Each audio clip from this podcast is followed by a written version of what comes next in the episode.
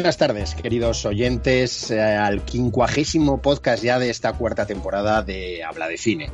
El 145 desde nuestros ya lejanos orígenes. Hoy con, con Jorge en la técnica y bueno, pues como habrán notado, hoy les habla Alfonso Asín, no, no Santi Abad, que le hemos vuelto a dar descanso, ha vuelto a tener vacaciones, como nuestro compañero José Miguel, que están en unas largas y merecidas vacaciones.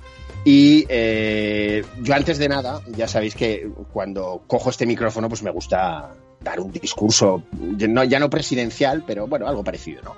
Y hoy tengo que haceros una revelación, tengo que hacerosla y este, este es el lugar y este es el momento os quiero comentar que esto que estáis oyendo no es un programa de cine. O sea, tampoco es un programa de series. Aquí no, hablamos de, películas de plataformas, no repasamos los festivales, ni, repasamos taquilla, ni los fallecidos del sector, para nada. Aquí en este podcast no hablamos ni mencionamos a oyentes como por ejemplo María Rosa, Pilar Saranguera, Ferran o Daniel Gross. Eso no lo hacemos ni les agradecemos su participación en las redes sociales, ni hablamos de cine clásico atendiendo peticiones de los oyentes, nada de eso. Nosotros eh, no destinamos los 90 minutos que tenemos para cualquiera de estas facetas. No, no, es así. Lo negamos por completo. Y cualquier coincidencia de ello es una absoluta manipulación e invención de San Steven Spielberg y Christopher Nolan. Así, dicho esto, empezamos. Y muy bien, empezamos, eh, como decía, mm, tras este discurso de la negación, con Luis, nuestro eh, visitante, nuestro festivalero, nuestro viajante. ¿Qué tal, Luis? ¿Cómo estás? Eh, pues muy bien, aquí de Rodríguez, como tú, como Alberto. Maravilla, maravilla. Mientras otros nos dan envidia desde playas soleadas y vacías. ¿Y qué, te has, qué, te has, qué has descubierto en esta vuelta de agosto, veraniega?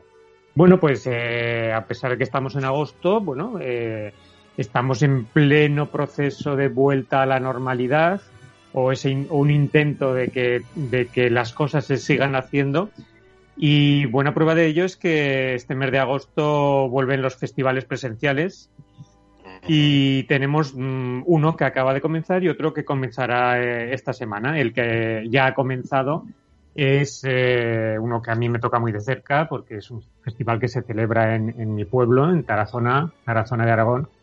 Y es la decimoséptima edición del Festival de Cine de Comedia de Tarazona y el Moncayo Paco Martínez Soria, que empezó el pasado día 15 y que continuará hasta el sábado 22 de agosto. Eh, por supuesto, por las especiales circunstancias de la pandemia, este año no se celebrará de manera presencial en el Teatro Bellas Artes de Tarazona, el que yo llamaba cuando era pequeño el teatro el cine viejo, había un cine nuevo que ya no está, pero bueno, el cine viejo se mantiene y tendrá lugar pues de manera virtual por, por internet, ¿no? A través de la plataforma especializada FES Home, eh, el acceso al festival es gratuito y, habrá algunas pases especiales y limitados en, lo que es presencialmente en el mencionado Teatro eh, Bellas Artes, ¿no? Eh, hay una sección de largometrajes, una pequeña sección de largometrajes, que este año los seleccionados son Amor en Polvo, de Juan Moscardó y Suso Invernón, del que ya hablamos hace unas semanas, Estándar, de Fernando González Gómez, La suite nupcial, de Carlos Iglesias, y Para toda la muerte, de, Alfonso Sánchez. Y luego hay un nutrido eh, grupo de cortometrajes que se pueden ver online en la página del festival eh, entre los días 15 y 21 de agosto. 56 trabajos en, a lo largo de los cuales vemos aparecer actores como David Verdaguer, Luis Agabasa, Salva Reina, Antonio Pagudo, Eva Llorac, Bryce F., Vicky Peña, Nacho Guerreros, Iciar Castro o Lluvia Rojo. Así que todo el que quiera acercarse a este festival de comedia en su faceta de cortometrajes puede hacerlo a través de la página del festival de cine de Tarazona. Y este eh, festival que ya ha empezado, mm, pasamos a hablar de un festival que va a empezar el próximo día 21. El festival, eh, la vigésimo tercera edición del Festival de Cine de Málaga, que de marzo se ha trasladado a agosto, ya está calentando motores, levantará el telón el día 21 con objetivo de hacer un certamen amable que demuestre que el cine es un eh, es un lugar seguro, según ha adelantado su director Juan Antonio Vigar. Eh, se mantienen las, eh, aparte de los largometrajes, se mantienen los homenajes a Arturo Ripstein, que recibirá el premio Retrospectiva, a Carlos Márquez Marcet, que recibirá el premio Málaga Talent, Tatiana Hernández, que recibirá el premio Ricardo Franco, y Kitimán Beriosco Martínez, que eh, recibirá la Biznaga Ciudad del Paraíso, así como el reconocimiento como película de oro al perro del hortenano de Pilar Miró. El festival busca aportar su granito de arena para ayudar al sector audiovisual, que es uno de los más afectados por la crisis, y no quiere perder el contacto con el público, por lo que algunas películas se proyectarán en pantallas al aire libre y repartidas por toda la ciudad malagueña.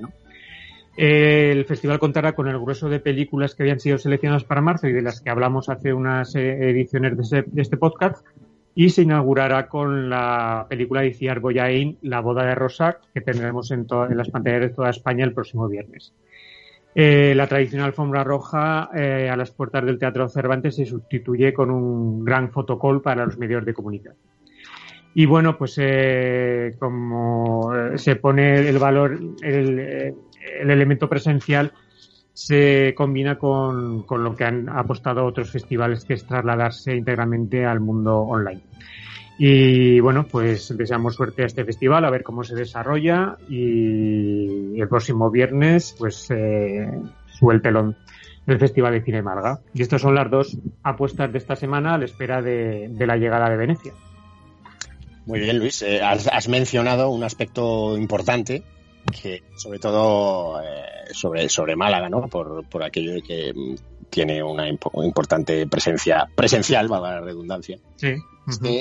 has dicho que eh, se quiere buscar que, el festival sea seguro, ¿no? Y claro, yo oigo seguro, seguridad, ¿no? Y oigo esa palabra y, a mí, a ti, no sé a ti, pero a mí me viene Brothers Control. Eh, yo espero que, que todos estos festivales habrán hecho una consulta a Brothers Control. No sé, ¿tú qué opinas?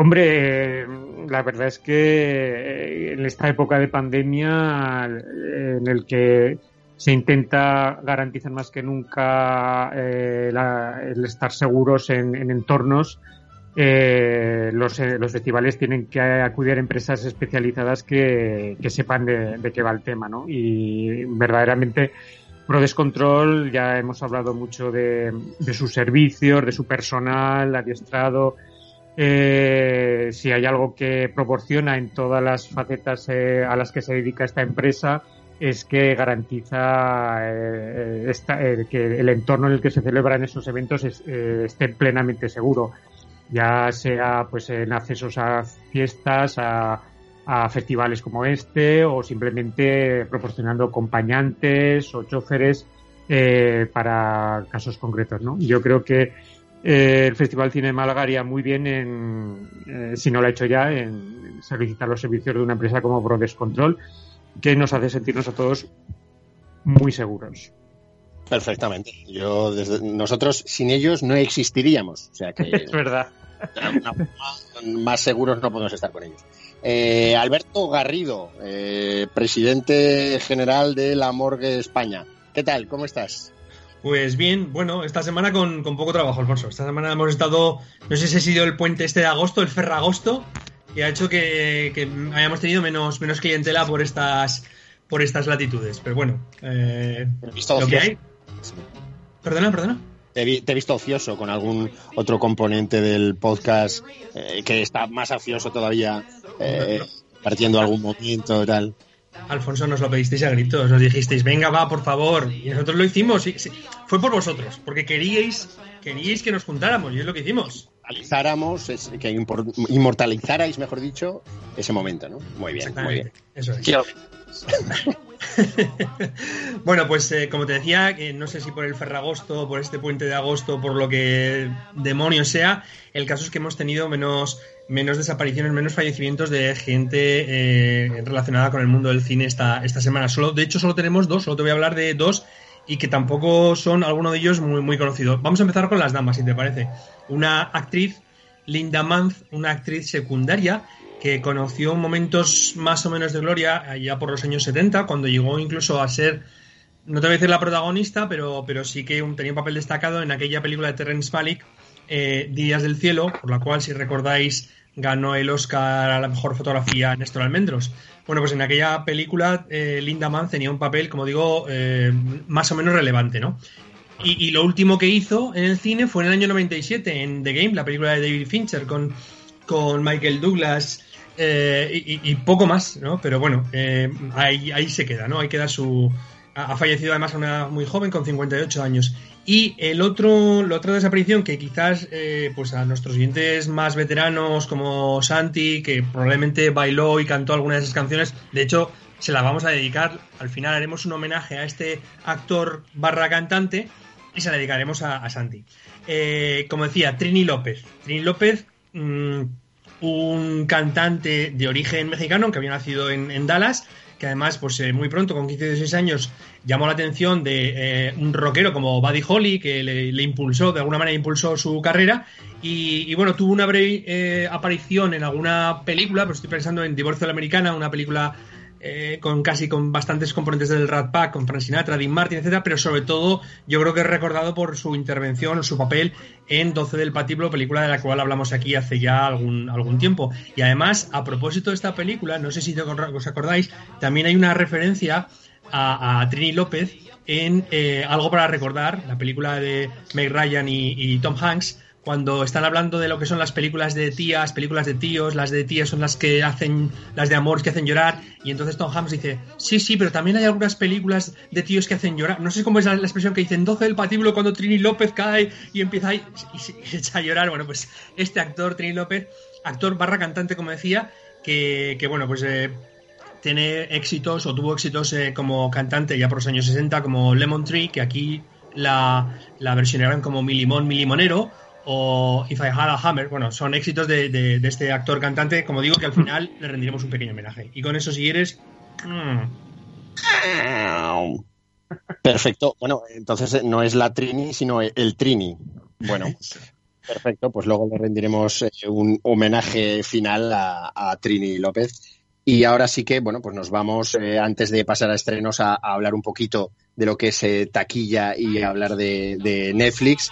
Si os parece, empezamos por el top 5 en Netflix. Decir que, que en el número 1 encontramos un estreno en, bajo demanda, que bueno, en la plataforma de Netflix, que se llama Proyecto Power, que está protagonizada por Jamie Foxx y que ocupa el número 1 de, de, Netflix en el día de hoy en España. En el número 2 encontramos también un, un largometraje, pero en este caso del 2017, Time Trap en el número 3, eh, la segunda temporada de Umbrella Academy eh, continúa copando esas primeras posiciones. En el 5, eh, una película francesa, Una chica fácil, donde bueno, nos habla de, de, dos hermanas que tienen formas diferentes de concebir la vida y sobre todo las relaciones con los demás. Y en el número 5, El robo del siglo, una miniserie colombiana de seis episodios donde bueno, nos narra un episodio real en los años 90 donde un grupo de ladrones eh, pues trataron de hacer el mayor robo bancario de la historia del país. Así que eso es lo que ocupa el, top 5 de Netflix de hoy en España. Y en cuanto a taquilla, pues eh, casi repetir lo que venimos diciendo los últimos, las últimas semanas, los últimos programas. Y es que Padre No hay más que uno o dos, pues sigue arrasando semana tras semana y ya van tres. Eh, la taquilla española. en este caso, eh, ha, bajado únicamente un 17% y recaudó aproximadamente unos 850.000 euros más, que hacen que bueno pues alcance un acumulado aproximado de 7,1 millones de euros, lo, cual le hace encaramarse a la segunda película más taquillera del año en España, únicamente superada por 1917, eh, que casi llegó a los 10 millones. Eh, ¿Qué podemos pensar de la evolución? Bueno, pues actualmente lo cierto es que no tiene competencia. Eh, la película es, eh, digamos que hay un, casi un solar en la cartelera. De hecho, son muy poquitas las películas que semana tras semana van llegando a los cines.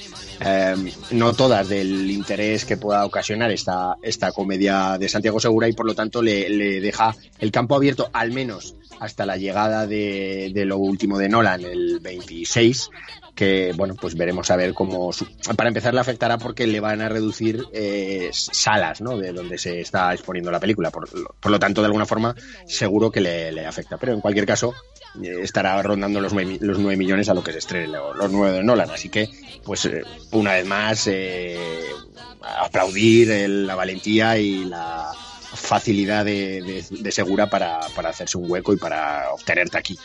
Eh, en cuanto al resto de, estrenos, pues eh, prácticamente decir que el Jardín se estrenó, eh, perdón, el Jardín Secreto se estrena en la segunda posición eh, que relega a la caza a la tercera posición. Eh, Scooby la encontramos en la cuarta posición y eh, en la quinta posición encontramos a Superagente McKay, que tras cinco semanas en cartel sigue ahí, lo cual, bueno, pues es un, un dato muy a tener en cuenta para la película de Alfonso Sánchez. Con esto cerramos lo que es la presentación y ahora vamos allá con la sección de estrenos y nos vamos con el primero de ellos. Vamos a escuchar el tráiler de El Jardín Secreto. ¿Te cuento una historia? Es la historia de una huérfana, de una tierra lejana, a la que enviaron a vivir a una casa misteriosa. ¿Y si te dijera que descubrió un lugar mágico? Un lugar secreto. ¿Me creerías? Si me causas alguna molestia, te enviaré a un internado de inmediato. Sabía que ocultabas algo. En este jardín ocurren cosas extraordinarias. ¿Crees ahora en la magia? Segundos del, del tráiler de la película. Eh, Alberto, tú has tenido ocasión de, de poder perderte o descubrir este jardín secreto dirigido por Mark Munden. Cuéntanos qué, qué te ha parecido esta adaptación de la novela.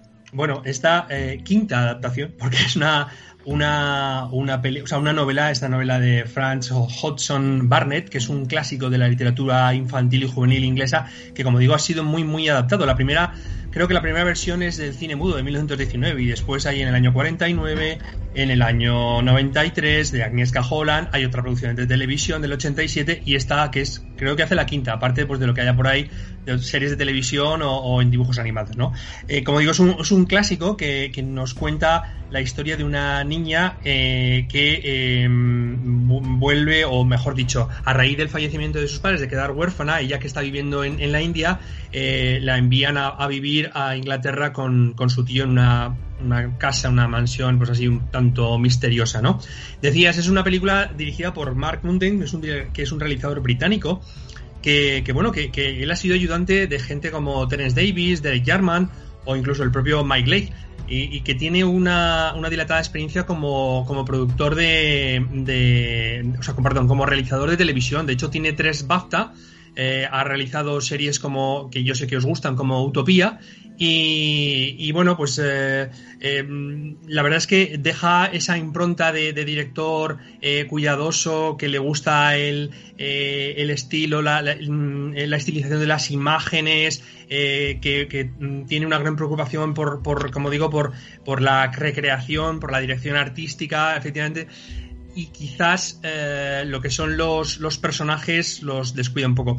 La, la, película trata de esos temas, como la novela, ¿no? Por supuesto, de esos temas que son tan universales, tan clásicos, eh, que están siempre presentes, como son la, lo que es la, la, pérdida de la inocencia, ese tránsito, ese paso de la, del ser un niño a ser un adolescente, ya no un adulto, sino un adolescente, además muy, muy bien reflejado en, en, un acto, en una escena en la que la niña tira un juguete y dice, yo ya no soy una niña. O sea, eso está muy bien cómo, refleja ese, ese paso de, de, la, de, la, infancia a la adolescencia. Y claro, eh, muchas veces nos ocurre que en ese paso de la infancia a la adolescencia buscamos un refugio, buscamos una, algo a lo que asirnos, ¿no? Y este, en este caso, ese refugio, ese eh, que tiene la, la niña, es un, jardín de, de, esa mansión, un jardín, ese jardín secreto que da el título a, a la novela y a la película, que eh, de alguna manera lo que hace es eh, ser, eh, representar, mejor dicho, eh, los, buenos espíritus o, ese compañero que ya no va a tener, no va a ser un compañero de juego, sino que va a ser un compañero en, en, esos momentos, como digo, tan complicados del, de la, del paso de la, de la infancia a la adolescencia y además pues agravados por el hecho de ser una, una, huérfana. En un momento como es el año, no lo hemos dicho, el año 47, la posguerra de, bueno, que viven en Inglaterra y es la posguerra, como decía antes también al principio, a mí me parece que eh, mm, cuida mucho todo lo que es la, fotografía, la ambientación, tiene una fotografía espectacular que, compite incluso con la versión del 93 aquella de la, versión de Agnieszka Holland que, la, fotografía era nada más y nada menos que de Roger Dickens. Aquí la hace un, señor, Lord Crowley, que tampoco tiene mucha experiencia, pero yo creo que, que sí que transmite eh, cómo el, jardín, ¿no? Eh, de elementos, elementos de determinados elementos de, del jardín, las ramas, eh, se van eh, de alguna manera van cogiendo el, el, ánima, el alma o el espíritu de alguien que, como digo, ayuda a esta niña y a, a dos a dos chicos más, porque eh, la película, bueno, no lo he mencionado, pero eh, la chica, la protagonista, eh, hace dos amigos, uno que es el, el hijo de, de su tío, su, su, primo, es decir, su primo que está impedido físicamente, y, y otro chaval, ¿no? Mm, yo creo que es una película que para los para niños entre, o chavales entre 10, 12, 13 años, puede ser entretenida, tiene pues eso, una ambientación que puede deslumbrar, una música de Darío Marianelli que, que le acompaña muy bien a, la película, pero mm, yo creo que, que, no, ha, no ha profundizado mucho en el desarrollo de los personajes, a tal punto que, y yo creo que en esto a lo mejor igual coincides Alfonso conmigo, a mí me resulta más simpático el perro ese que sale en la película, ese perro que es entrañable, más que, que a lo mejor alguno de los niños, ¿no? Sí, sí, sin duda, sin duda. La verdad es que los, eh, yo, yo, creo que antes de darte paso, Luis, ya que ya que me ha mencionado Alberto, pues en mi opinión, eh, eh, la verdad es que me parece que, que, es todo carcasa, pero nada de contenido.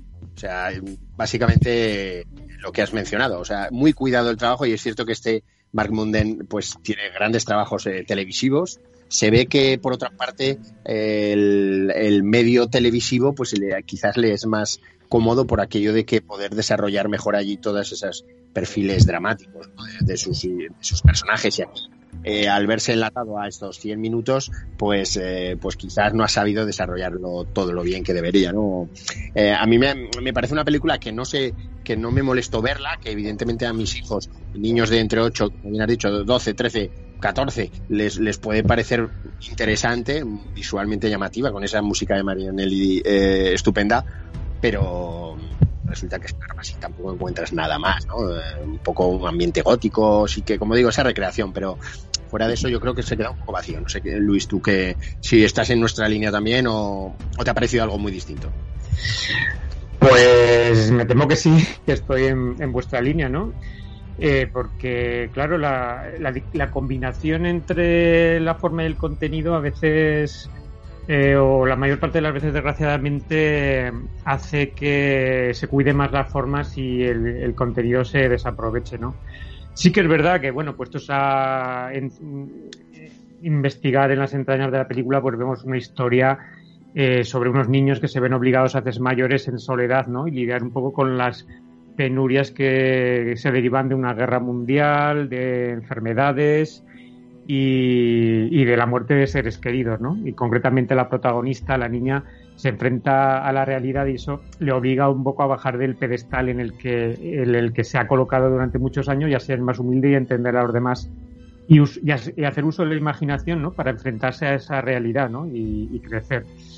Eh, esto es un análisis bien intencionado de lo, de lo de la película, porque luego realmente lo que te cuenta no te está llenando.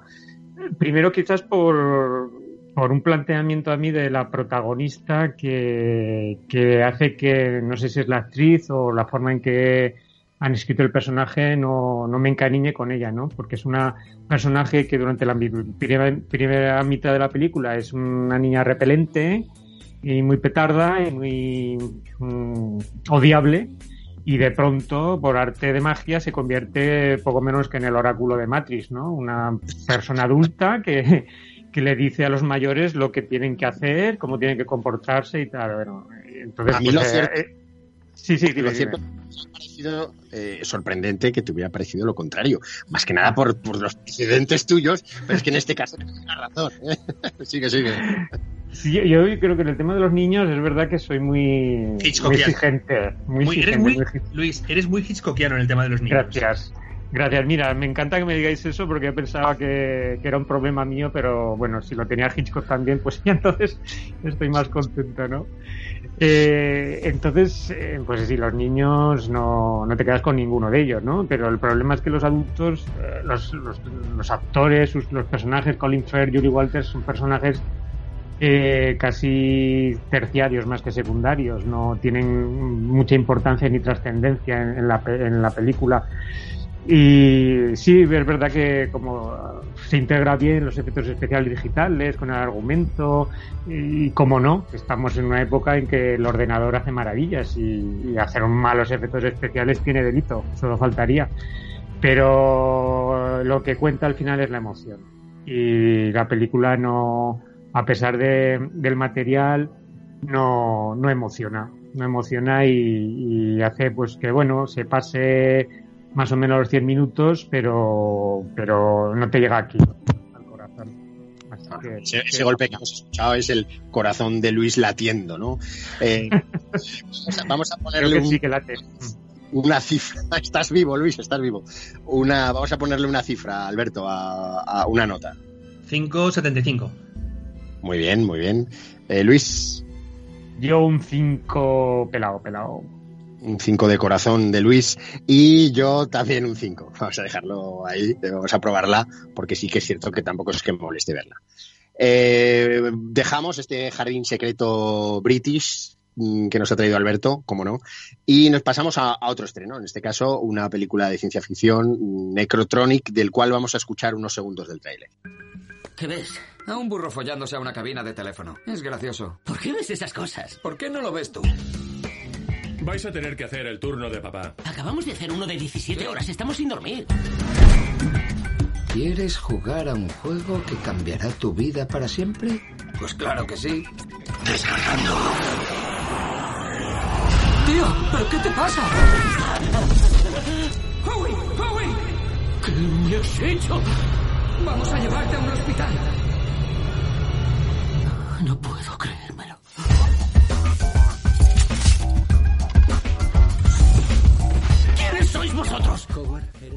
Esto es Necrotronic y Luis ha tenido el placer de ver esta película donde, bueno, tenemos en el reparto alguna sorpresa. Cuéntanos, Luis, eh, esto que es un experimento raro, eh, una adaptación de un videojuego, o ¿qué, qué es esto? Pues es mm, una ensalada, una ensalada llena de tantas cosas que al final pues se pierde su personalidad, ¿no? bueno, es la típica película de esas que, que la ves en Sitges, una sesión de maratón de madrugada y te lo pasas pipa, ¿no? Porque es el ambiente perfecto para ver esta eh, película fantástica llena de humor que, bueno, eh, es excesiva en todos sus aspectos, ¿no? Eh, es la, segunda película de una pareja de hermanos, eh, Kiar Roach y Turner y su hermano Tristan, eh, que cuentan con un título anterior que no conozco, se llamaba La carretera de los muertos, una especie de, eh, de mezcla entre Amanecer de los Muertos y, otro mito aus- australiano, porque estos chicos son australianos, Mad Max.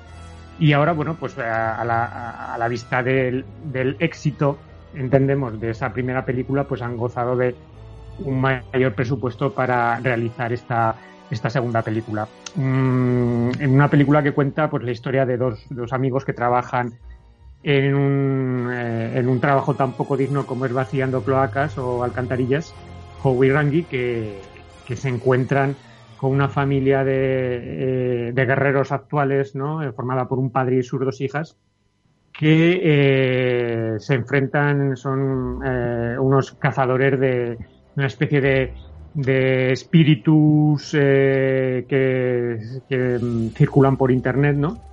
Y, y concretamente están luchando contra una, una mujer llamada Finnegan, que eh, es la líder de una corporación malvada que ha lanzado contra el mundo estos espíritus a través de los teléfonos móviles, móviles y que aspira un poco a, dominar el mundo, ¿no?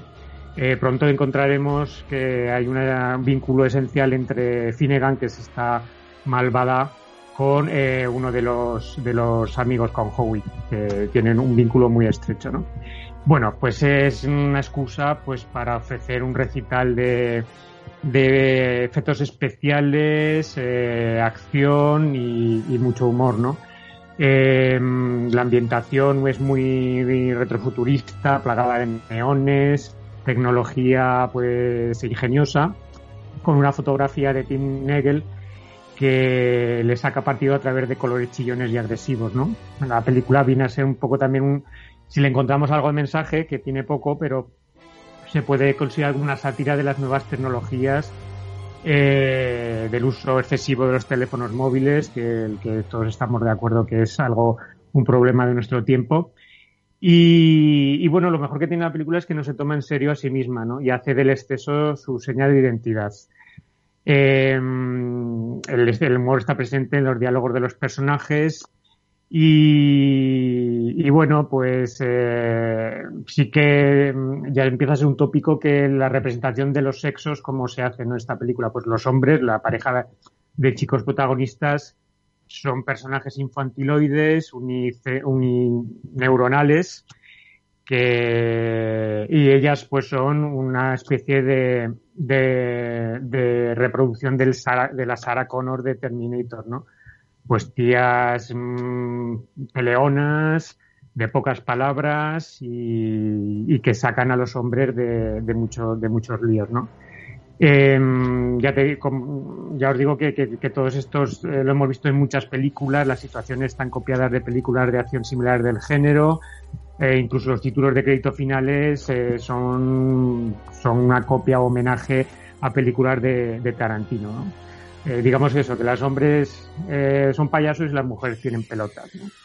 Y, muchas frases que dicen, pues eh, los hemos oído en muchas películas de acción. Por ejemplo, es ese momento en que alguien dice, corred, o quiero que hagas esto ahora, pues no sé, son tópicos de, del género que, que, hace que realmente entre tanto colorín y tanto efecto especial, pues no estés viendo algo excesivamente novedoso. Eh, y a pesar de, de pues eso, de, de, la oleada de acción y tal, eh, el argumento es muy, muy tontorrón y el ritmo pues eh, hace que no, que no estés viendo un producto excesivamente entretenido. Incluso eh, la protagonista o el elemento un poco eh, que nos puede atraer, que es Mónica Bellucci, que, que hace el papel de esta malvada eh, medio humana, medio medio bruja, pues eh, no está excesivamente aprovechada, ¿no? En conjunto, pues es un TVO eh, muy, muy, muy, o sea, muy, muy movido, mm, con que, que, yo creo que hemos visto muchas veces. A mí este no me gustó en exceso, eh, no me engancharon los personajes. Un poco también con, como la película anterior, eh, no, no, me transmite la emoción que, que, aunque sea una película modesta, te tiene que transmitir una película eh, de acción, ¿no? que es el, que te preocupes por los personajes o que te ofrezca un, un clima eh, a, a, la altura. ¿no? Es una película muy de ver eh, con los amigotes, armar jaleo en un festival, pero, pero realmente yo casi ni la pruebo, le doy un cuatro y medio porque te, te realmente no. Suspéndela, suspéndela, te iba a decir, ya veo que sí, directamente. Sí, sí, sí, nada, nada. nada la otra le da un 5 pelado, pero esta no, esta la suspendemos. Esta no es tan benévolo. Muy bien, pues suspendemos a Necrotronic y ahora nos vamos al tercer estreno de esta semana, una película llamada Zombie Child y que, bueno, es una película francesa. Eh, de la cual nos vamos nos hemos pinchado tráiler ya que todos los que hemos encontrado han sido en versión original y hemos pensado que no todos dominamos eh, como, como Luis el francés, ¿no? Entonces, eh, Zombie Child es, es, una película dirigida por un director veterano ya, eh, Bertrand Bonello, eh, el cual pues tiene una larga carrera y sobre todo una carrera en la que habitualmente nos retrata, nos refleja un poco las personalidades, las distintas eh, imágenes de digamos de la mujer, ¿no? En distintas secuencias, en distintas fases, eh, en distintos dramas. Eh, y también nos retrató en el 2014 la figura de Saint Laurent, el, el, popular modisto, ¿no? Eh, como digo, eh, por ejemplo, en 2001 Le Pornograph o en 2011 Casa de Tolerancia, ¿no? Trata muchas veces tema de, de, prostitución también este, este director. Y aquí, en este caso, pues nos muestra una película mmm, extraña, una, una película que yo creo que pretendía ser un ejercicio casi de estilo, ¿no? Porque eh, nos muestra, eh, nos cuenta una historia donde nos traslada a Haití a los años 60, donde un hombre fallece, en unas circunstancias, por cierto, muy curiosas, y que, eh, bueno, pues eh, de alguna forma renace a la vida y lo, lo utilizan como si fuera sí, un zombie renacido para, para, trabajar en el campo, una especie de esclavitud de zombies. ¿no? Por otro lado, la película mmm, paralelamente eh, nos va contando la historia de un grupo de jóvenes en un centro, en un internado de alto standing, donde todas las componentes de ese internado, todas las que forman parte de él, pues tiene relación con personas que han recibido la medalla del mérito, la medalla del honor, no sé qué cómo lo denominan, pero personas que, bueno, pues eh, han hecho una labor importante para Francia, ¿no? Y allí, bueno, pues nos presenta, como digo, este, este grupo, un grupo de cinco chicas, entre las que destaca una joven también haitiana. Entonces, bueno, pues se van, van convergiendo un poco, va desarrollando esas dos historias, nos va moviendo desde el año eh, 60 a la actualidad y vamos a ir descubriendo evidentemente ese nexo de unión que como parece lógico va a haber entre la historia de Haití de los 60 y la chica mm, haitiana de la realidad. No parece que haya que ser Einstein ni alguien muy curtido para descubrir que va a haber un punto de unión. Eh, la historia la verdad es que está filmada mm, con casi con mucha cercanía, parece que está filmada en primer plano en muchas ocasiones, casi hasta con, con móvil, te diría yo, que, tenemos secuencias. Eh, y, sí que es cierto que hay, que hay conversaciones, sobre todo entre, entre las jóvenes que, que, destilan realismo, pero a mí particularmente pues me interesa mucho más todo lo que sucede allí en Haití en los años 60. Lo cierto es que también, por otro lado, eh, a veces se recrea demasiado en algunas secuencias que yo creo que no hacen más que mostrar el paso del tiempo y algún paisaje haitiano, ¿no? Pero Uh, tampoco llega. A mí es una película que no me ha terminado de convencer, que no, me arranca del todo, y a pesar de que eh, con ello me causó el, el, interés o me provocó el interés de ver cómo terminaba. Un, final que por otra parte tampoco me convence. En definitiva, a mí, en mi opinión, es una. Me esperaba algo más de esta, de esta película, aunque sí que le reconozco ciertos méritos, eh, tanto de estilo y un poco ese, eh, ese, ese, sensorialismo ¿no? que te muestra ahí. ¿no? Pero, pero por lo demás, yo creo que eh, también es cierto que las jóvenes están muy bien. Yo creo que todas ellas trabajan trabajan estupendamente, todo el reparto juvenil, pero ya digo, mmm, no, a mí me, me, me, dejó algo frío. No sé, no sé, Luis, ¿qué, ¿qué, te pareció a ti este Zombie Child? Bueno, la verdad es que es una película que de, bastante difícil digestión, ¿no? Además, es un título que a mí se me escapó en el, pasado Festival de Cine de Gijón, también un poco por, por hombre, en los festivales tienes que, que, elegir ¿no? lo que vas a ver y, y, y, luego las opiniones contradictorias que había leído, así que preferí dejarla pasar y bueno, ya, llega siempre la oportunidad de recuperar ciertos títulos, ¿no? Hay un, una secuencia al principio de la película, cuando ya estamos en, en ese colegio, eh, que, es, que es curiosa porque es una larga clase de historia que, no, que hace un profesor, ¿no? Eh, a un profesor a las alumnas en los que se expone un poco la visión que Francia tiene del mundo, ¿no? De los logros, la revolución, de los sus fracasos y, y, de la expectativa que el resto del mundo tiene de Francia, ¿no? Eh, de lo que le ha exigido como como pionera en el tema de la Revolución Francesa y tal, y, y su comportamiento posterior y tal, ¿no? Un poco eh, una visión de Francia y, y, lo que el mundo ve de Francia, ¿no?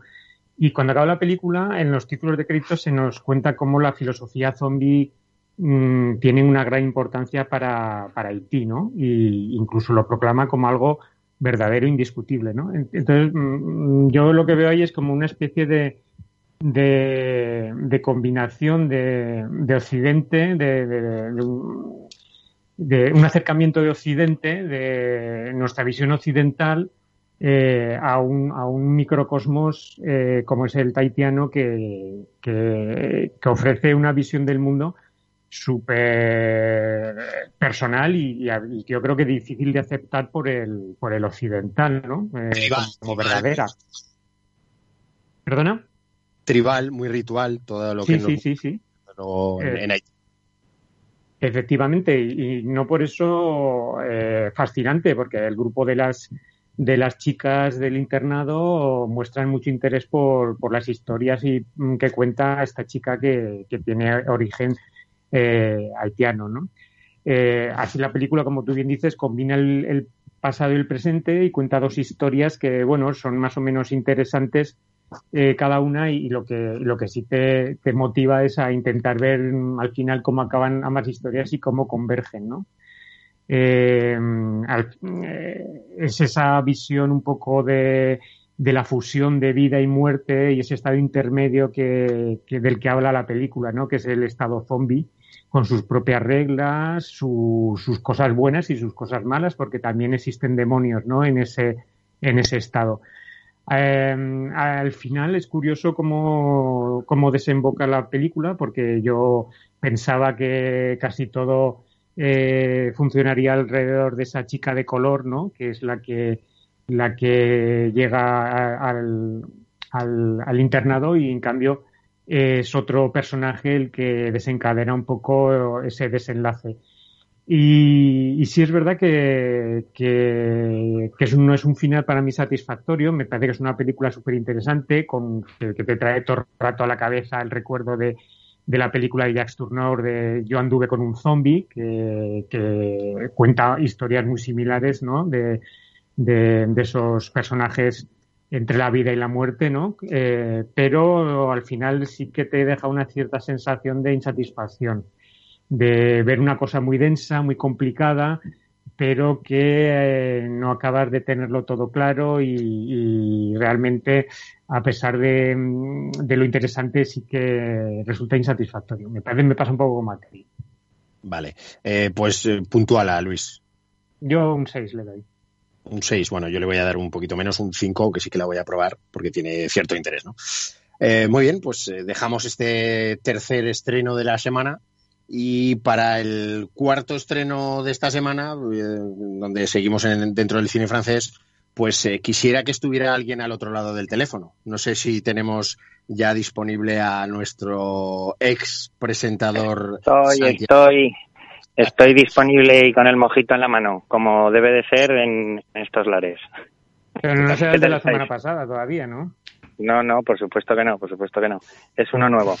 Además, fíjate, yo pensaba, pensaba pediros rápidamente porque como no he entrado en la presentación, vosotros hacéis, eh, habláis de la morgue, habláis de los viajes, habláis, hacéis una lista. Yo también hice una lista de clásicos de este mes de, de agosto en la playa y, y, muy rápidamente estaría en el número 3 los mojitos de, de media tarde o de por la noche en la terraza. En el número 2 está el vino blanco frío a 2-3 grados que te tomas con la paella.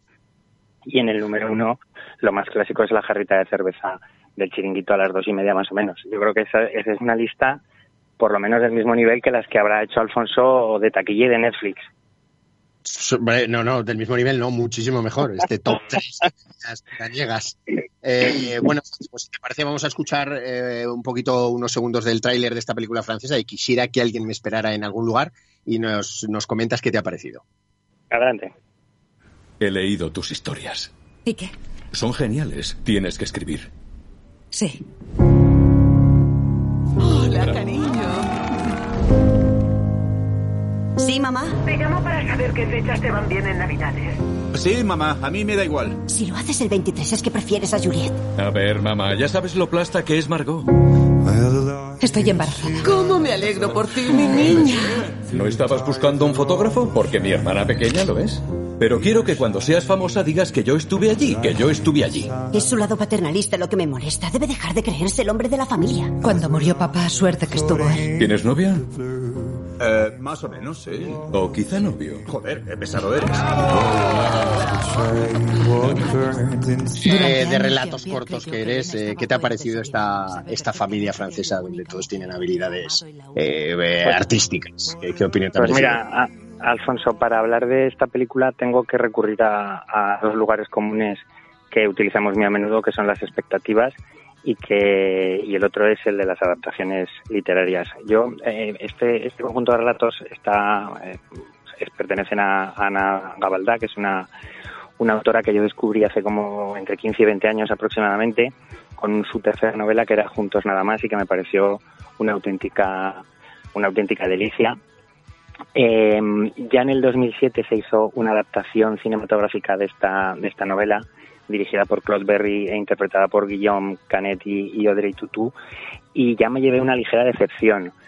Eh, cuento todo esto porque ahora me va a pasar exactamente lo mismo. Quisiera que alguien me esperara en algún lugar. Es la primera obra de, de Gabaldá, son, es un conjunto de relatos. Y me ha vuelto a pasar lo mismo en el sentido de que mmm, la, la novela me dijo mucho más que las películas. Por eso decía lo de los lugares comunes. Esto es algo de lo que hemos hablado 50 veces. Y, y quizá también las expectativas por lo que me habían entusiasmado las novelas o el conjunto de relatos en este caso pues ha hecho que, que, me esperara más de la película. Yo creo que el problema viene porque la literatura de Gabaldá es una literatura muy basada en personajes, los define perfectamente, ya sabéis que a mí además eso de las historias secundarias, las historias que se cruzan, me, es algo que me llena mucho y en la literatura de Gabaldá está muy bien definido. Eh, las dos adaptaciones de las que yo os hablo, tanto juntos nada más como en esta ocasión la de los relatos, creo que no, no son tan tan esclarecedoras a la hora de presentar a los personajes, no, no te llenan tanto y, y no te aportan tanto como, como lo hace, como lo hace la, la, la novela. Eh, además hay que decir eh, os decía al principio que, que yo este, este libro me lo leí hace como 15 o 20 años y ya sabéis que mi memoria de hace 15 o 20 minutos ya se me han olvidado muchas cosas con que imaginaros de hace 15 o 20 años, pero yo creo recordar que eran ocho relatos o nueve relatos en los que se contaban historias muy dispares que al final convergían. Y en esta ocasión eh, está todo muy centrado en una familia, que si no recuerdo mal eran como mucho dos o tres de los relatos de la, de, la novela de Gabaldá. Entonces a mí me ha resultado un poco decepcionante, a pesar de que la historia es muy interesante, porque por lo que os comento, porque las comparativas y las expectativas me han jugado una mala pasada una vez más. Muy bien, eh, pues esta es la opinión de, de, Santi. Vamos a conocer de primera mano también qué le ha parecido a Luis, que yo creo que tiene una opinión un poco eh, más positiva de esta, de esta película francesa. Sí, quizás este, mi opinión se beneficia del hecho de no haber leído el libro. Y, además tiene un plus, y es que esta película ha, supuesto mi, vuelta al, al, cine, al cine de, mi barrio, que, han estado cerrados y que han abierto el viernes pasado.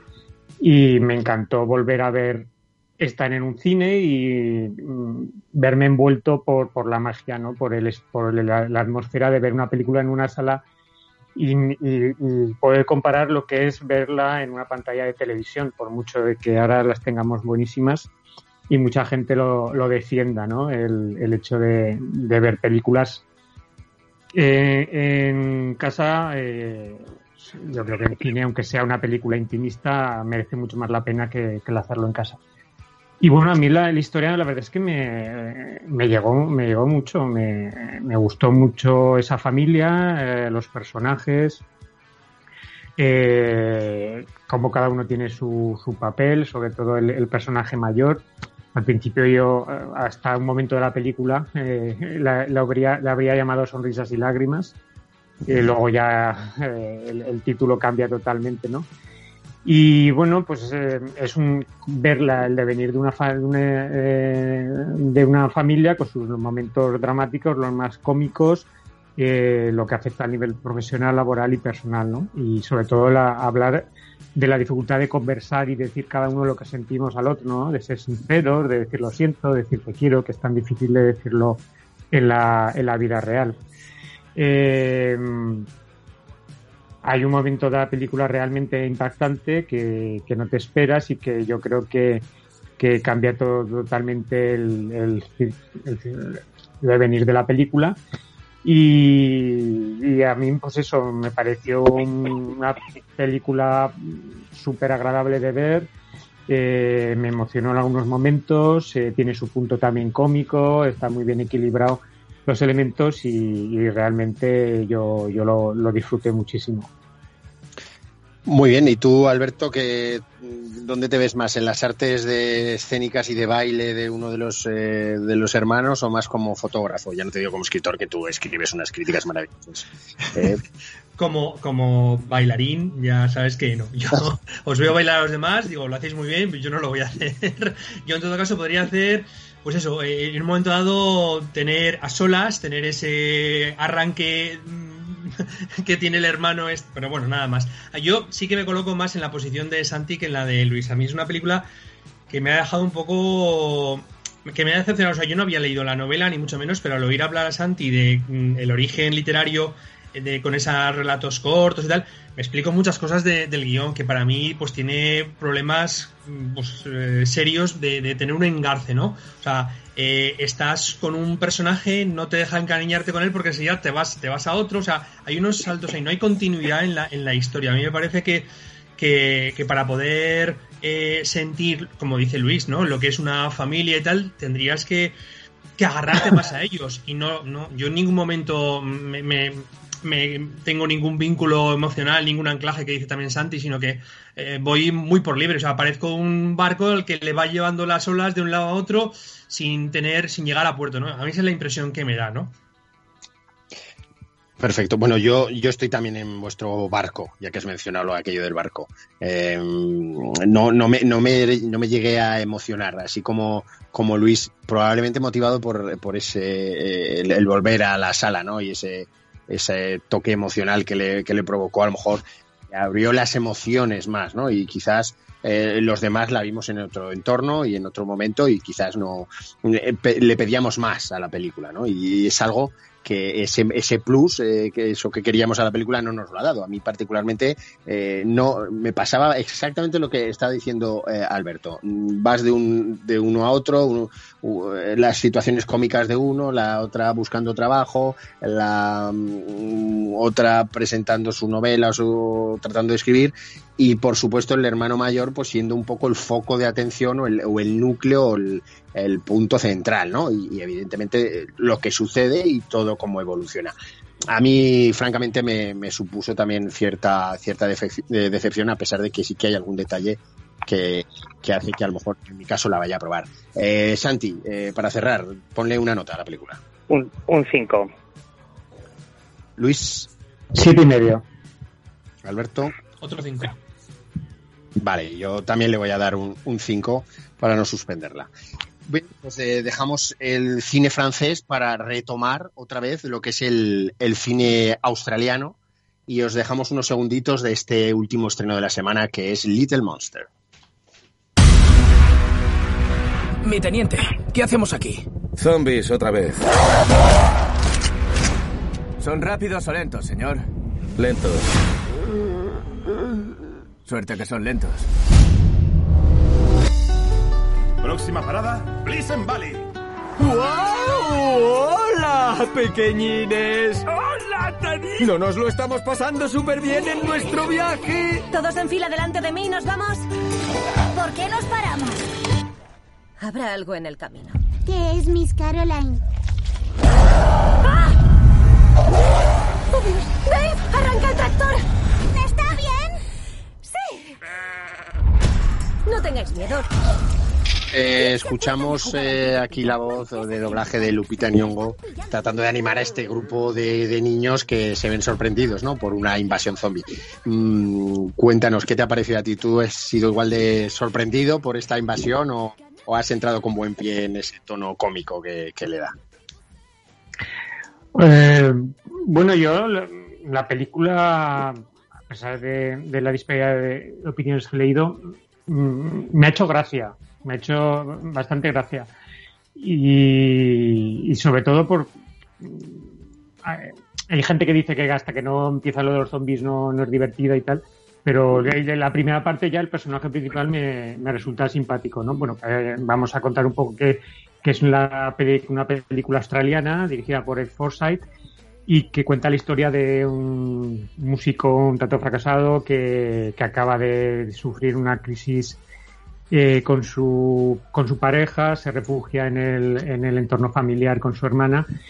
Y bueno, un poco motivado por lo que lo que le, dice su entrepierna, eh, pues al ver a la profesora de parvulario de su sobrino decide que, que quiere conquistarla y, y acude a una excursión con, con la susodicha profesora y, los niños a una excursión a un, a un parque temático y, ahí se van a encontrar con que ha habido un, un, un suceso y un escape de, de zombies de un, de un eh, entorno militar cer- cercano, ¿no? Bueno, lo- un poco lo de siempre, vamos. eh, Es una excusa para, para traer al, terre- al, ter- eh, al, al humor, ¿no? El, el terreno zombie y combinar eh, la comedia y el terror. Eh, en sí, realmente la película tampoco es, va dirigida a un, a un público familiar, yo diría más bien a un público adolescente eh, mayor, porque a pesar de, de que los niños son los protagonistas, eh, tiene escenas gores, todo hay que decirlo, ¿no? Y, y humor y humor absurdo y subido subido de tono, ¿no? Eh, la película recuerda en algún momento a La vida es bella de Benigni, ¿no? En ese esfuerzo de la profesora por intentar eh, liberar a los niños de, la realidad o de, que vean que realmente su vida corre peligro y que pueden morir.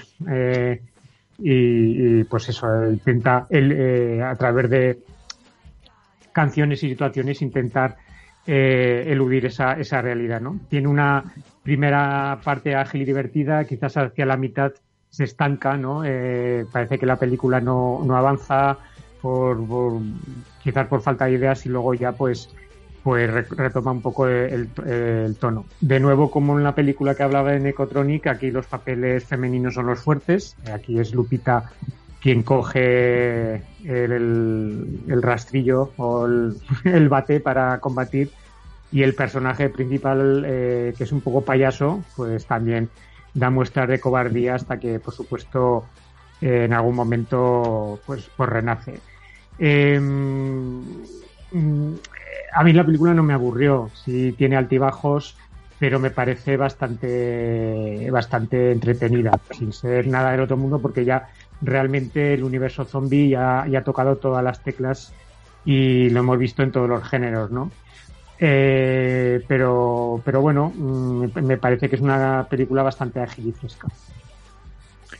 Bueno, pues esta es una opinión bastante moderada dentro de- de- del positivismo de, de Luis y vamos ahora a cambiar de tercio para ver eh, la opinión de, de Santi. Eh, deja el mojito y cuéntanos qué, qué te ha parecido Little Monsters. Ni, moderada ni positiva va a ser mi, opinión porque me pareció una auténtica bazofia de película. Es cierto, como todo el mundo sabéis ya, que a mí el- es un género que no me apasiona. Eh, no solo el cine de terror en general, sino el de zombies, aunque esta película yo ni siquiera la catalogaría de película de terror porque no da nada de miedo, pero es un género que ya, ya sabéis que a mí no me gusta. Con todo, reconozco que hay películas como Train to Busan que no siendo de mis favoritas, eh, tengo que reconocer que tienen una calidad y que entiendo que puedan gustar o incluso Guerra Mundial Z, que, que, es una película de que no llegará a lo mejor a la calidad de to Busan, pero que tiene cierto eh, cierta acción, tiene una trama que te engancha y que mantiene dos horas en vilo. O incluso la primera temporada de Walking luego ya la serie se, se, se destrozó, pero la idea inicial y el planteamiento original me parecían muy bueno.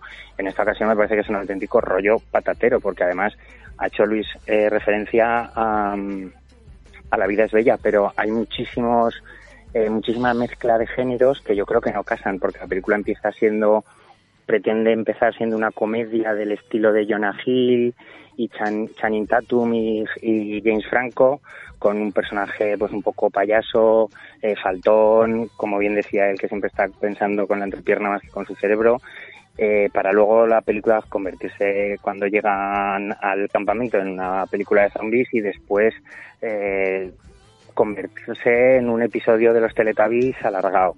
Y, y a mí la mezcla de géneros no me parece mal porque tenemos muchos casos en la historia del cine que, que han funcionado perfectamente, pero que, como ya hemos dicho en alguna otra ocasión y como bien decía un amigo mío, el melón con jamón que casa, pero no quiere decir que la sandía con mortadela también. Entonces hay ciertos géneros que no se pueden mezclar y yo creo que la mezcla que ha hecho aquí el director eh, es, absolutamente horripilante al final. Hemos, parece que hemos perdido ese final a, Santi, pero bueno, eh, básicamente hemos entendido un poco el, comentario por donde iba, ¿no? De, disgusto básicamente sobre y de aburrimiento sobre la película. Eh, mi opinión es diferente, es diferente también Eh, en cuanto a que a mí sí que me ha gustado, yo me lo pasé muy bien viendo este Little Monsters. Eh, me parece que A.B. Forsyth pues, eh, puede ser una esa mm, generación reciente de directores un poco de, de nuestras antípodas, de tanto Australia como Nueva Zelanda, un poco como Taika Waititi, que toca un poco distintos géneros, siempre desde un poco el absurdo, la comedia, el humor, ¿no? Y, y lo cierto es que, mm, que bueno, eh, aquí en este caso, para, para mi gusto, como bien sabéis, eh, hay un elemento clave, ¿no? Que es la presencia de Lupita Nyong'o, que es una actriz que independientemente de eh, el cine clásico y las grandes actrices clásicas, por supuesto, no hay muchas actrices que hayan sabido eh, aportar el dramatismo de 12 años de esclavitud, que le valió un Oscar, de, de mostrarnos el- la locura, como por ejemplo en nosotros, en ese doble papel, y demostrarnos en este caso la comedia como está mostrando, porque eh, no hay que olvidar que es el elemento que hace aquí, como bien decía Santi, donde yo, eh, perdón, Luis, donde yo también vi paralelismos con la, con la vida es bella, eh, evidentemente eh, está mostrando a esa profesora ¿no? que intenta disuadir a los niños de que vean la realidad y se, se queden dentro de ese cosmos de, la, de la educación de, primaria, digamos, ¿no? Entonces, yo creo que, que, esa comedia entre valentía, o esa, esa combinación, perdón, entre valentía y comedia, yo creo que es, es perfecta. Me parece que es una actriz como la copa de un pino. Eso por un lado. Luego, eh, como decía, yo creo que es una película destinada a casi eh, a provocar en los eh, adolescentes, en la gente joven, eh, la inspiración por dedicarse a, a ser profesores, ¿no? A trabajar en jardines de infancia, a- porque casi es un homenaje a, las figuras de, estas profesoras que están día a día trabajando con un montón de alumnos, con un montón de problemáticas que para cada niño son eh, brutales, que sin embargo las tiene que encajar con una sonrisa y hacer que no se le vaya en ningún momento de, madre esa situación, ¿no? Y, y yo veo la película como un homenaje a esa figura, ¿no? Y evidentemente luego le añade otros factores, como es eh, ese punto de locura, de ese, de ese descerebrado, mal hablado, que es, eh, es el personaje masculino, ¿no? Y que es, evidentemente durante la trama se va reconvirtiendo. Eh, a mí la secuencia del niño como Darth Vader me parece fascinante. Y, y luego, pues eh, sí que tiene altibajos. eh, bueno, la presencia de Josh Gad, pues, uf, me parece que no está del todo bien trabajada ahí. Pero bueno, yo creo que, que quitando ese valle donde parece que las emociones salen y esas conversaciones más internas no terminan de encajarme, pero sí que tanto al principio como al final, y es una película que veo con mucha simpatía, me río y, y a mí me ha gustado, ¿vale? Así que eh, vamos a dar nuestras dispares eh, notas a esta, a esta película, a esta Little Monsters. Luis, Ah, eh, un seis y medio. Santi. Yo le voy a dar un 2, pero al final la- lo matizaré un poco cuando lo des tú también, Alfonso. Lo dices por cuadrar o... yo yo le voy a dar un 7, un 7 le voy a dar. Bueno, yo de- de- digo que voy a matizar lo del 2 porque, más allá de los argumentos que, que he esgrimido anteriormente, eh, hay que tener en cuenta dos cosas. Primero, el, mi, mi animadversión hacia el género, eh, que lo condiciona, y segundo, que la película la vi inmediatamente después del Zaragoza del Che, y claro, fue una especie de continuidad. Cuando empiezas a ver aparecer los zombies y dices, pero si yo quito el partido ya, ¿qué hace a Yeguaras todavía? Pues entonces es como que se te, se te calentaba un poco más la sangre. Yo creo que todo eso condiciona a mi dos, ¿eh? que lo tengáis en cuenta. No, entonces soy comprensivo contigo porque yo también le hubiera dado un 2 si lo hubiera visto en las mismas circunstancias. Santi, Eh, un consejo. Tienes, que, tienes que intentar no ver una película después de ver un partido de Zaragoza. Sí, lo tendré que hacer, lo tendré que hacer.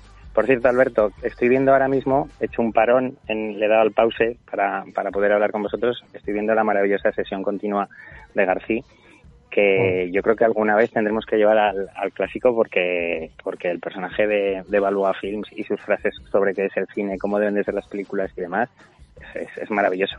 Sí. Y digo- además en esa película... porque sé que te gustan.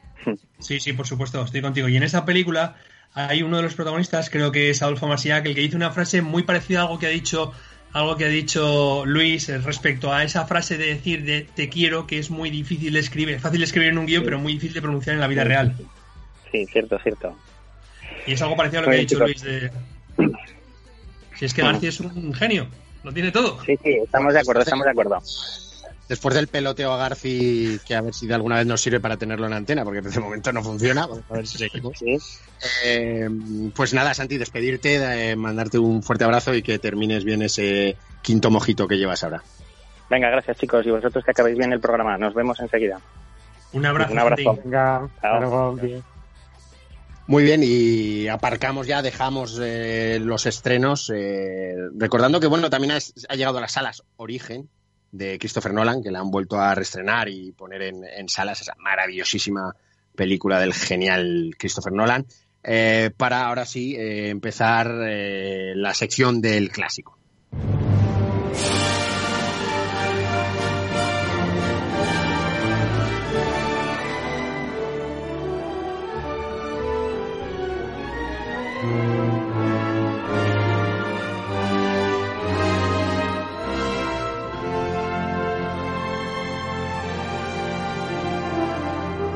Para ello vamos a escuchar eh, primero unos, un- unos segundos, un minuto así de, de, una, de una parte de la película, de Lanzarrota, el clásico del cual vamos a hablar.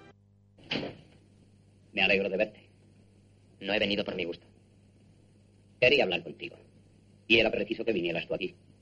Siéntate. Te encuentro algo cambiado. Al parecer más formado y distinto. Seguramente a tu edad se cambia No mucho. creo que le interese mucho lo que haya cambiado en la prisión. Te equivocas. Sí me interesa. Bárbara no se ha casado aún. ¿Alguna otra cosa? Pues sí. Aún queda bastante más. Siéntate. Si dijera que te he traído para evitar que te mataran, me creerías un hipócrita. Pero el respeto que yo sentía por tu padre y por tu madre, ¿Mi madre? dejémoslo. Ya ha habido demasiadas violencias en relación con los de Veró. Tienen que terminar. Es preciso que termine. Tus hermanos están en la habitación de al lado. Te van a hacer una proposición respecto a un negocio. Me han dicho que te conviene. Y yo quisiera que aceptaras. Bueno, pues eh, estos han sido un, un prácticamente un minuto de, de la película Lanzarrota de 1954, dirigida por Edward Mitrick. Un Edward Mitrick que, bueno, podríamos hablar mucho sobre su figura, porque yo creo que es uno de los eh, directores más olvidados de- del Hollywood, de, de, de medi- mediano Hollywood, ¿no? Ni, ni muy temprano ni muy posterior, eh, y que se vio implicado por esa lista de los 10 del macartismo, ¿no? Fue señalado por, por las actividades antiamericanas, ¿no? Por su, bueno, su, su puesto, parece que, que declaró eh, se- se- ser seguidor cierta del comunismo, ¿no?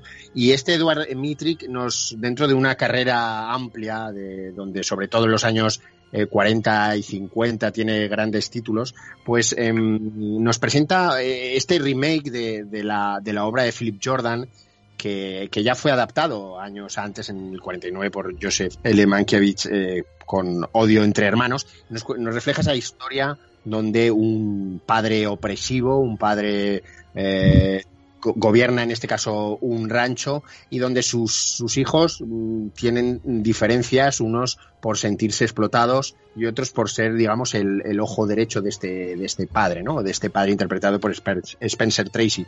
Eh, la película también vemos como, como, como aparece por ahí un Robert, un jovencísimo Robert Wagner, eh, y también a un Richard Widmark que bueno ha cultivado durante muchísimos años también esa faceta de, de malvado en su en las películas, ¿no? Aquí además la película de ganar el Oscar eh, al propio para esta mejor historia, porque por aquellos años había tres Oscars que se otorgaban a los a los guiones, ¿no? Y en este caso era el de mejor historia eh, para Phil Jordan, pues eh, estuvo nominada al, al- al Oscar Ka- Katie, Katie Jurado, que interpreta a la, a la mujer mestiza ¿no? de, de, de Spencer Tracy, de este, de este Devereux, ¿no?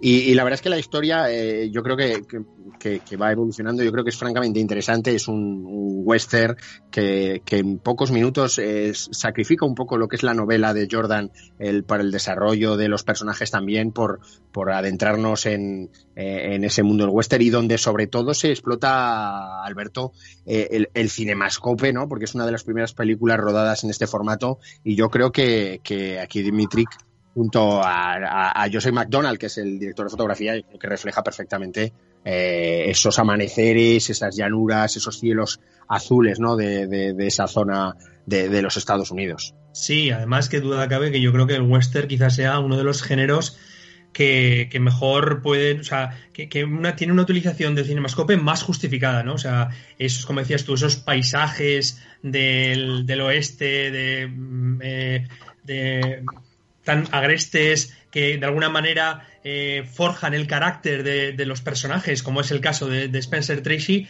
yo creo que, le va al pelo y, y Dimitrik o Mitrik es un director que sabe utilizarlos muy bien. Junto a ello, junto a esa utilización del cinemascope y de la planificación, yo creo que también es, muy destacable la, la, labor de creación de personajes, que hombre, desde luego parte de la obra de teatro de Philip Jordan, pero luego yo creo que, Mitrick también tenía un, un, una buena mano para dirigir actores. ¿eh? Hay que pensar que, luego dirigió, si, recordamos, a, Humphrey Bogart en películas como El motín del, del Kane, ¿no?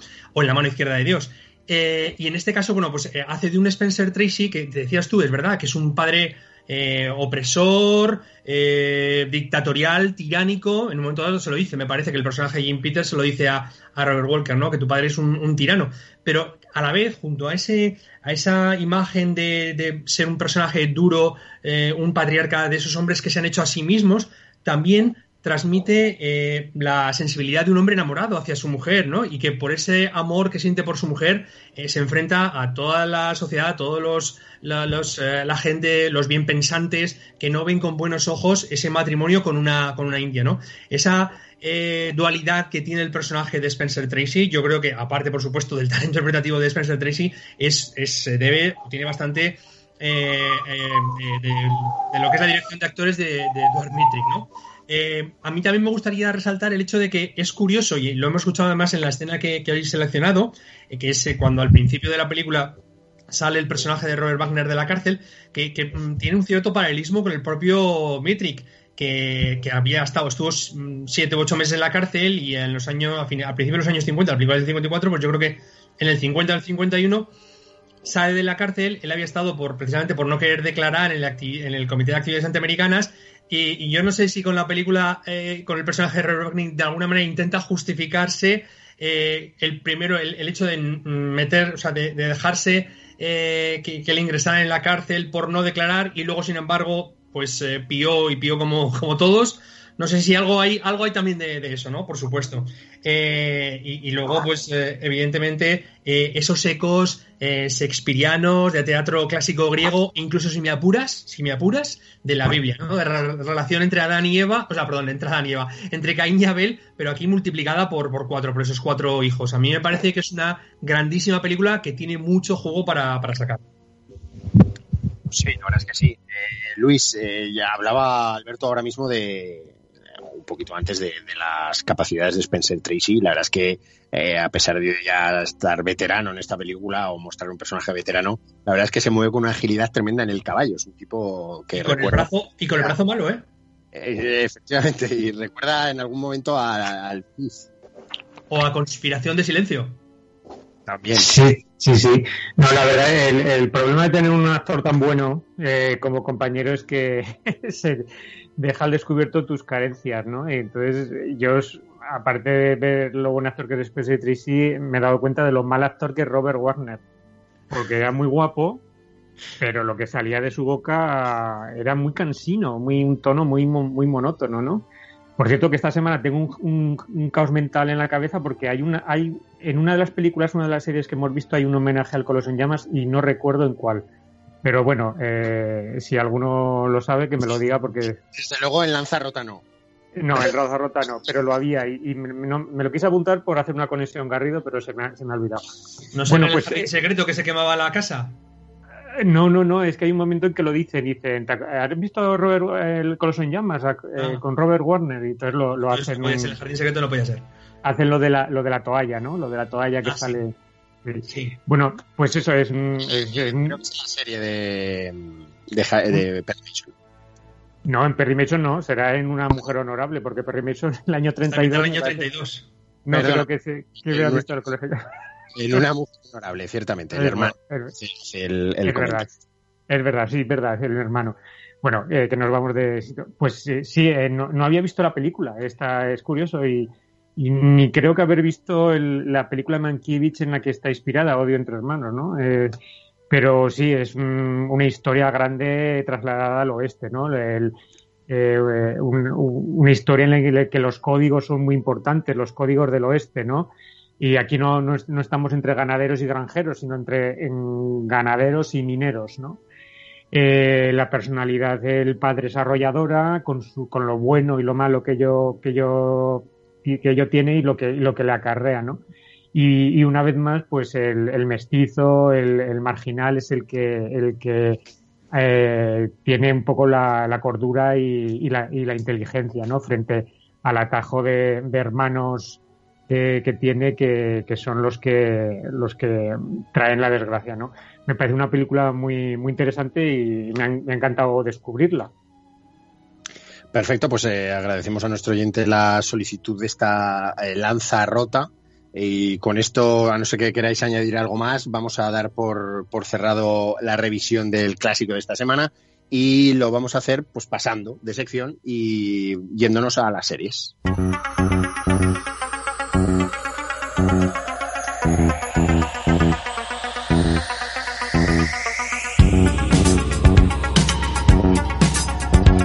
Bien sabéis, las series no existen y por lo tanto vamos a hablar de Perry Mason, la miniserie de HBO que bueno ha llegado arrasando eh, en la plataforma, en la gran plataforma que es HBO y lo ha hecho pues eh, copando los primeros puestos de, de visionados y siendo de lo más comentado y de lo más hablado. Eh, unos casos para bien y otros casos para mal. Eh, está, esto es como todo. Siempre que hacemos una, o se hace una adaptación, una revisión, un remake, pues eh, hay detractores y hay fans, ¿no? Y mm, bueno, pues vamos a ver en qué punto nos, nos movemos nosotros tres. Eh, creo, Alberto, que no la ha podido ver completa, pero sí que ha visto suficientes capítulos para dar una opinión un poco general de la serie.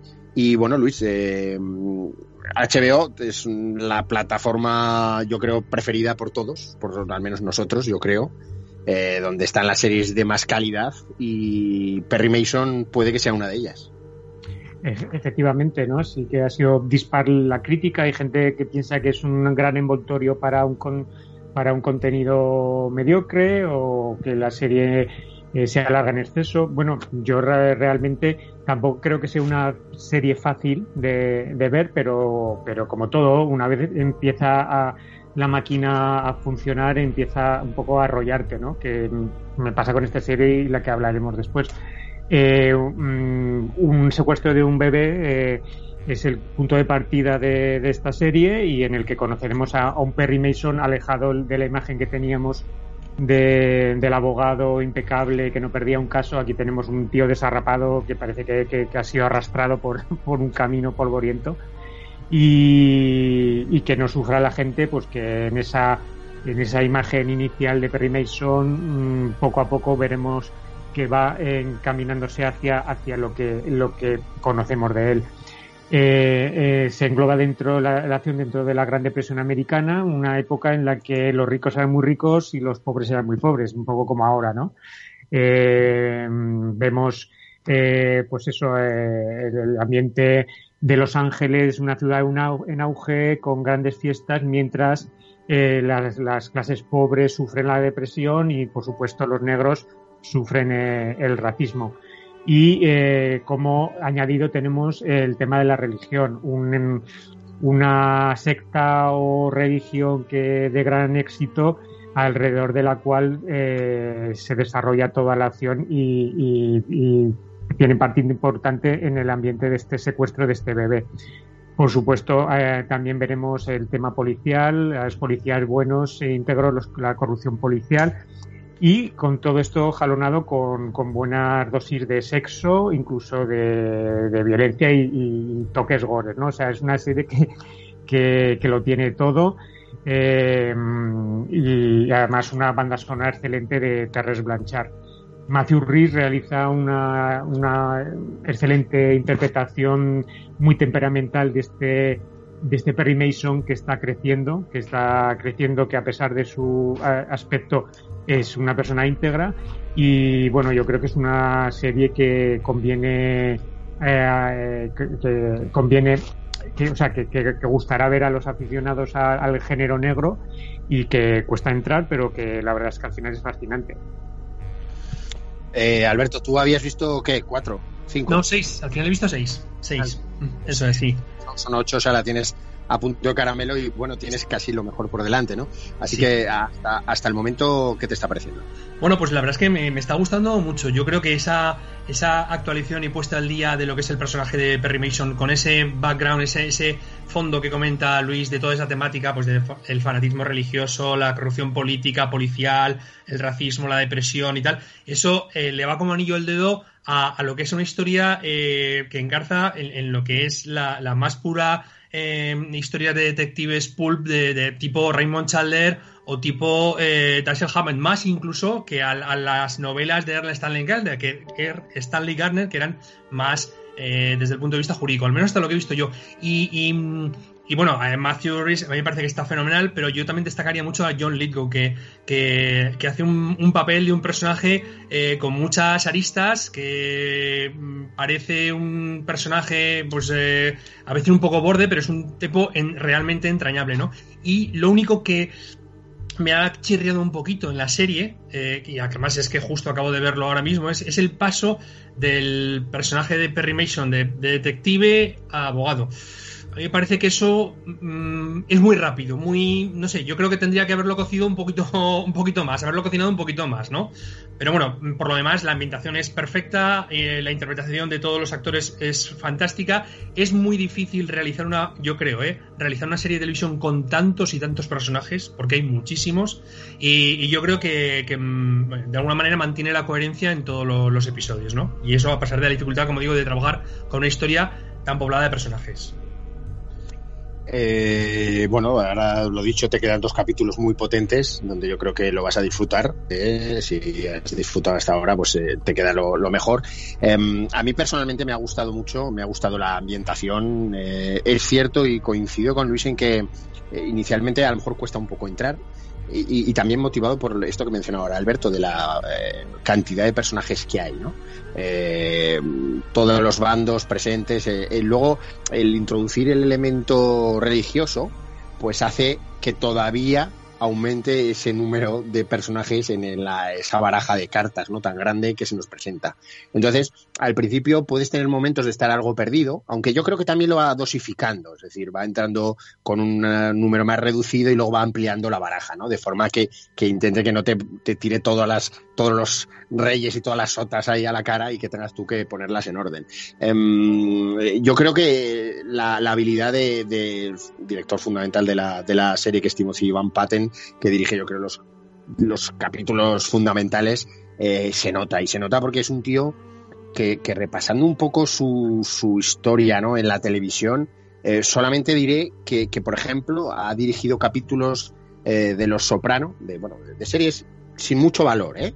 Los Soprano, eh, The Wire, mm, Deadwood, por aquí vemos también capítulos de Roma, de Pacific, de Boardwalk Empire, de Black Mirror y de Juego de Tronos. Es decir, series que no tienen mucha relevancia dentro de esta no existencia de las series. O sea, Cositas sin importancia. Eso es. Entonces, Timothy Van Patten, pues es un tío que, que, que sabe lo que hace y lo, y lo muestra de una forma brillante. Yo creo que además, mira, una de las cosas que también me ha gustado de la serie es que eh, normalmente, normalmente las series se, se rodean eh, de personajes atractivos en lo físico.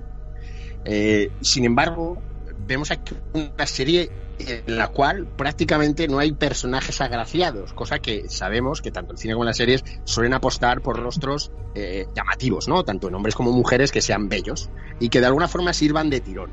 Aquí, sin embargo, eh, se olvida de eso, ¿no? Y, y nos muestra eh, a un Matthew Rhys que, que, bueno, que ya lo dio todo en The Americans y que, que francamente se ganó un Emmy y se sale en la propia serie, pues, pues bueno, pues el, el resto de personajes que él, él- mismo, que hace un personaje feo, sucio, eh, sin afeitar, eh, eh, con el mismo traje todo el día, en fin, ese tipo de cosas, pues se rodea también, pues tiene una, una novia hispana que precisamente se aleja del canon de belleza de la mujer hispana, que que, por desgracia siempre nos plantean en todas series eh, americanas o británicas y, podríamos entrar en muchas más, ¿no? Eh, bueno, Tatiana eh, Massiani me parece que está fabulosa como esa mesías, ¿no? Femenina. La verdad es que, bueno, tiene muchos elementos a descubrir y es una serie que poco a poco te va enganchando, que hay que dejarla trabajar y que llega a un final, bueno, pues que nos deja donde la presentación de ese personaje que todos podemos conocer, ¿no? Y que a mí me importa bien poco que se pueda parecer hasta el momento en nada a ese personaje eh, de la serie, ¿no? De la serie clásica. Me importa bien poco porque entre otras cosas no la vi, ¿no? Porque soy joven y no la veía.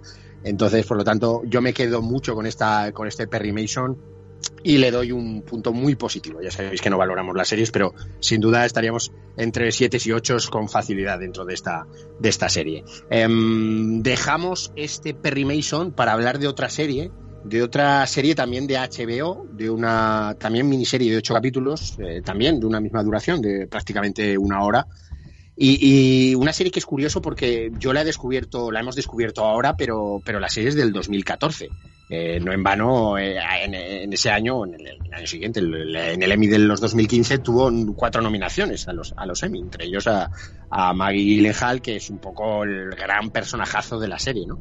Eh, de Honorable Woman, eh, o La Mujer Honorable, ¿no? que es el título de esta serie, eh, es una serie británica dirigida y guionizada por Hugo Blick y nos, nos muestra una historia que si la anterior requiere de esfuerzo de o de prestar atención, está aún más. Está aún más porque, entre otras cosas, nos, nos plantea un conflicto, un conflicto eh, donde en los primeros inicios de la, de la serie eh, dos niños presencian el asesinato de su padre en la misma mesa y todo ello eh, enseguida nos muestra, se nos traslada a la, a la realidad, a la supuesta actualidad donde eh, bueno, pues eh, hay una gran corporación, una gran empresa de comunicaciones y donde se plantea siempre eh, el intento de comulgar o de unir al, pueblo israelí con el pueblo palestino, algo de todo sabido imposible, ¿no? Eh, o tristemente imposible hasta la fecha. Entonces, eh, ¿qué ocurre? Pues dentro de ese, de ese, de ese mundo, de ese clima de crispación entre esas eh, dos entre esos dos países, ¿no? Eh, esas dos culturas, pues, pues se plantea todo, todo esa eh, trama entre lo empresarial y lo político, donde, bueno, hay personajazos, por supuesto he destacado a Maggie Gyllenhaal porque realmente es una actriz como la copa un pino, pero es que tenemos a Stephen Ria, que, que está genial, es, hace un personaje que, que, va ganando fuerza con el, conforme van pasando los minutos, perdón, los minutos, los capítulos y llega a un punto álgido al final, ¿no? Y, y, y, y donde sorprende, hay giros, eh, porque aquí trata de engaños, trata de confianza, de confío, no confío.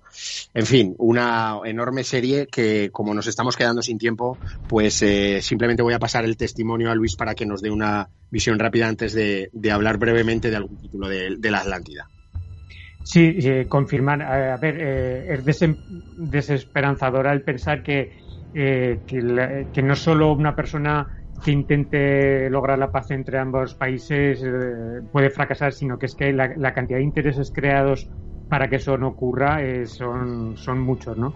Y confirmo, es una los dos primeros tres capítulos cuesta entrar porque todos queremos saber quién es quién, qué relación hay, pero una vez que has, que has pasado al tercer capítulo es muy adictiva, muy emocionante, eh, muy compleja, pero, pero de esas películas que satisfacen. Y bueno, eh, Maggie, Maggie Gyllenhaal es, eh, es arrolladora en, en, la serie, es un, un personaje que, que, le proporcionó nominaciones y premios en, en aquella época. Muy bien, pues recordamos, o sea, perdón, eh, destacamos y recomendamos este de eh, Honorable Woman. Alberto, tú no la has visto, te la recomendamos, que yo creo que te gustará. Y dejamos las series para rápidamente dar un paseo por el Atlántida Film Fest.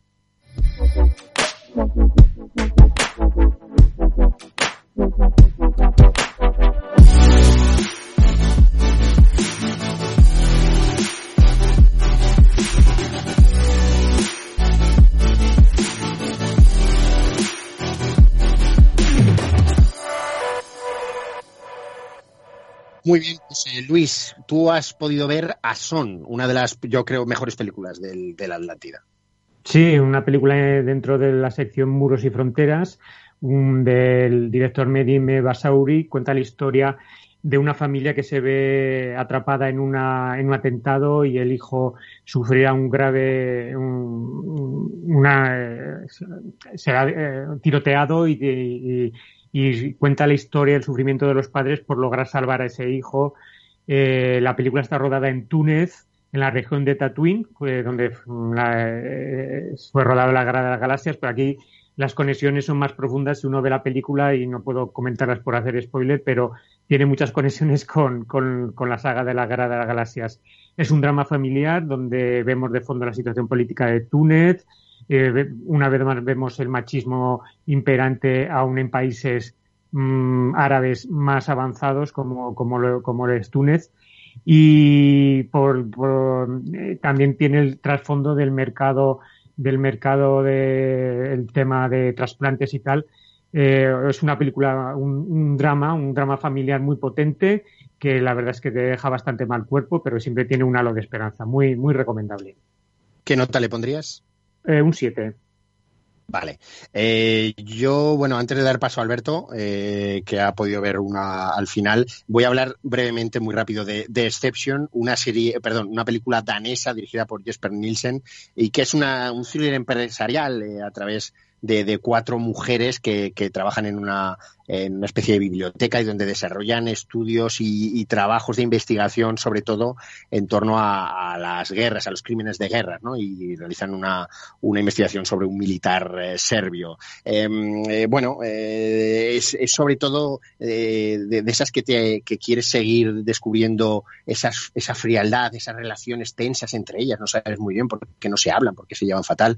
Y, y mezcla un poco esa, ese drama, esa lucha entre estas mujeres por hacerse un espacio dentro de, dentro de, ese, de esa empresa, de ese trabajo, por toda esa investigación. Yo creo que hay veces que algunos detalles no están bien trabajados, vemos los traumas, tanto físicos como psicológicos, de varios de los de esos cuatro elementos y se desarrolla, como digo, un thriller que al final va interesando y, y resulta una película interesante. Le doy un seis y medio. Para terminar, Alberto, antes de dar la despedida, ¿qué has podido ver tú?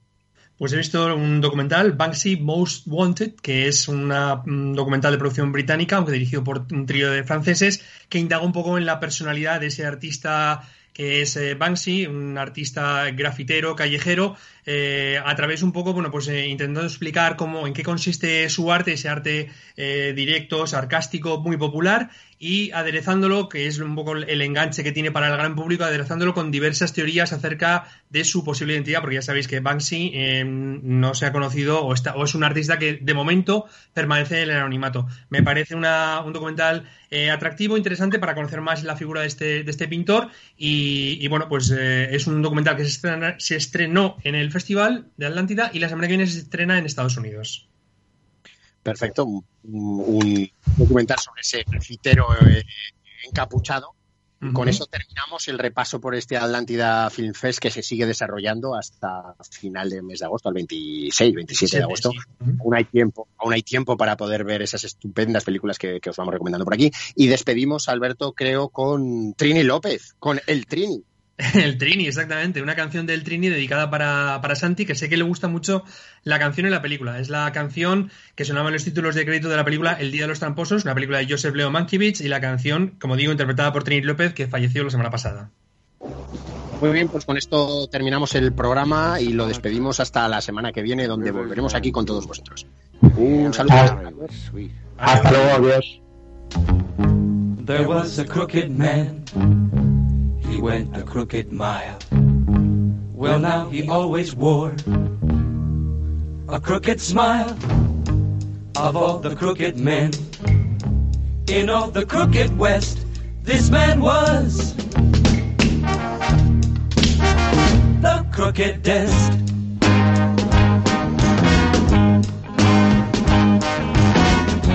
There's a crooked tree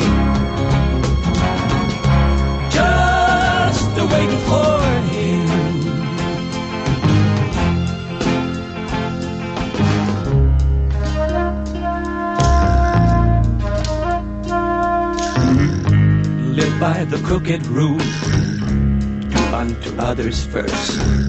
Send women on their way, from bad to worse. He was a gambling man. Learned at the age of eight how to deal a crooked straight.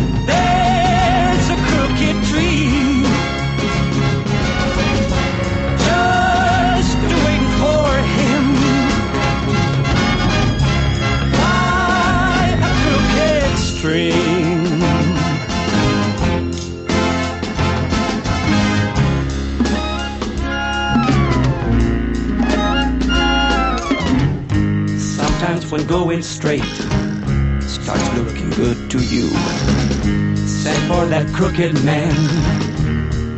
He'll see you through, going his crooked way, taking the crooked trail, riding his crooked mule, swishing her crooked tail, smiling his crooked smile. Oh yeah, but all the while